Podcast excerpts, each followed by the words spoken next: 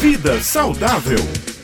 Agora vamos falar de saúde, né, minha amiga? É a hora da coluna Vida Saudável com o doutor Alan Lúcio. E hoje o tema é bem interessante. Maurício já está aqui, viu, doutor Alan? Doutor Alan já está em linha aqui com a gente para saber sobre como perder peso com dieta.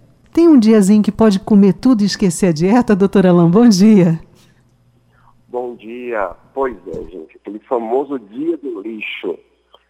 É, fica sempre na dúvida em relação até aos profissionais e os pacientes se esse dia realmente é válido, se vale a pena realmente dar aquela refeição livre para o paciente, onde ele pode comer realmente o que ele quiser, a, a, aquele bolo recheado, aquela pizza, aquele hambúrguer, aquele milkshake.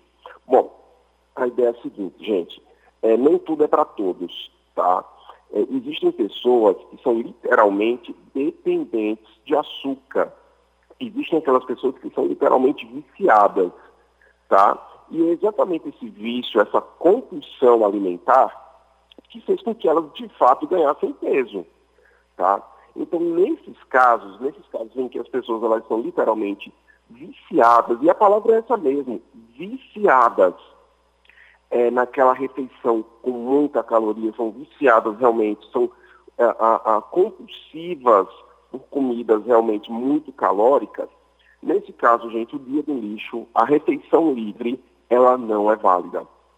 É, fazer essa refeição livre para uma pessoa que está precisando perder peso, que está em dieta, para uma pessoa que é compulsiva, que tem compulsão alimentar, se compararia quase a você liberar um dia para que uma pessoa que está tentando se desvencilhar das drogas, e aí você liberar um dia para essa pessoa usar drogas. Olha, você que usava cocaína, você é, vai passar de segunda a sábado sem usar cocaína. Mas no domingo você vai tirar um momento do seu domingo para usar. Gente, isso é incabível. Ninguém iria pensar jamais numa situação dessa. A mesma ideia é exatamente em relação às pessoas que estão perdendo peso, que estão fazendo dieta e que precisam, na verdade, uma mudança de estilo de vida. Essas pessoas elas são viciadas. Por que, que há esse vício?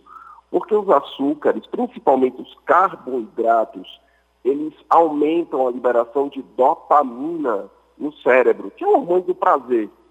E essa dopamina no cérebro, ela literalmente vicia. Tá? Então essas pessoas elas tendem, na verdade, a buscar isso, a buscar essa comida realmente como forma de liberação de dopamina. Tá?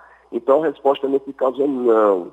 Não é prudente fazer a liberação da refeição livre para essas pessoas. Agora, para aquelas pessoas que estão fazendo dieta, mas que não tem nenhum relato de compulsão alimentar, aí tudo bem, aí dá para liberar essa dieta, até porque não é uma refeição livre que vai botar tudo a perder.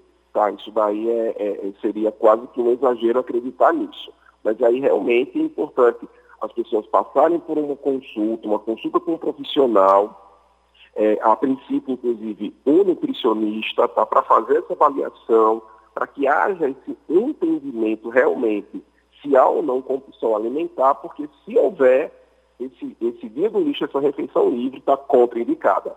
Sete horas oito minutos, doutor Alan Lúcio, né? Ficam vários questionamentos em relação a isso. A gente acompanha hoje, inclusive, muitas pessoas nas redes sociais que não são profissionais de saúde, né? Indicando fórmulas mágicas de emagrecimento, de fortalecimento de musculatura.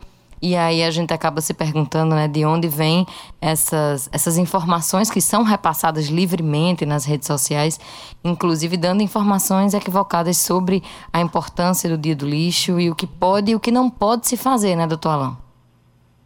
Pois é, o problema é que nem tudo é para todos, como eu havia falado. Na verdade, quando a gente faz um planejamento dietético, é personalizado. Cada corpo, cada organismo, é um mundo.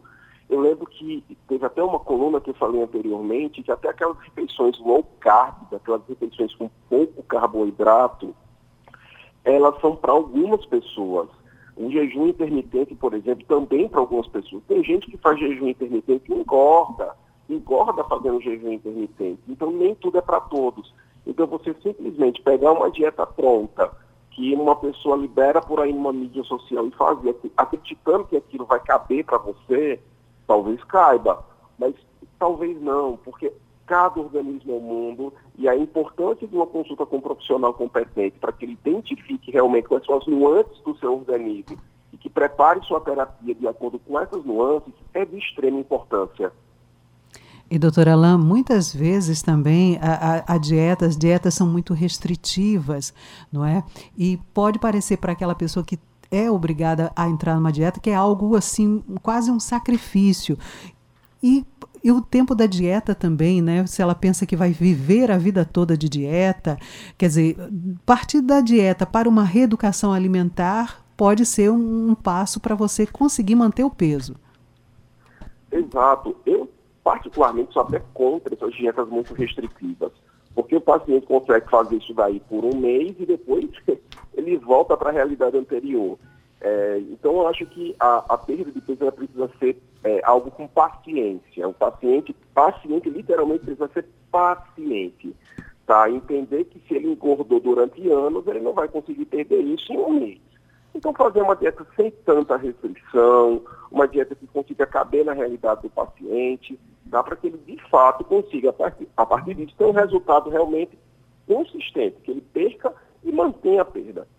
O mais importante, né, doutor Alan Lúcio, é procurar um profissional que realmente possa passar as informações de maneira correta, principalmente aí para uma juventude que tem se apegado tanto às redes sociais, parar com esse negócio de fórmula mágica, né? Fórmulas mágicas definitivamente não existem.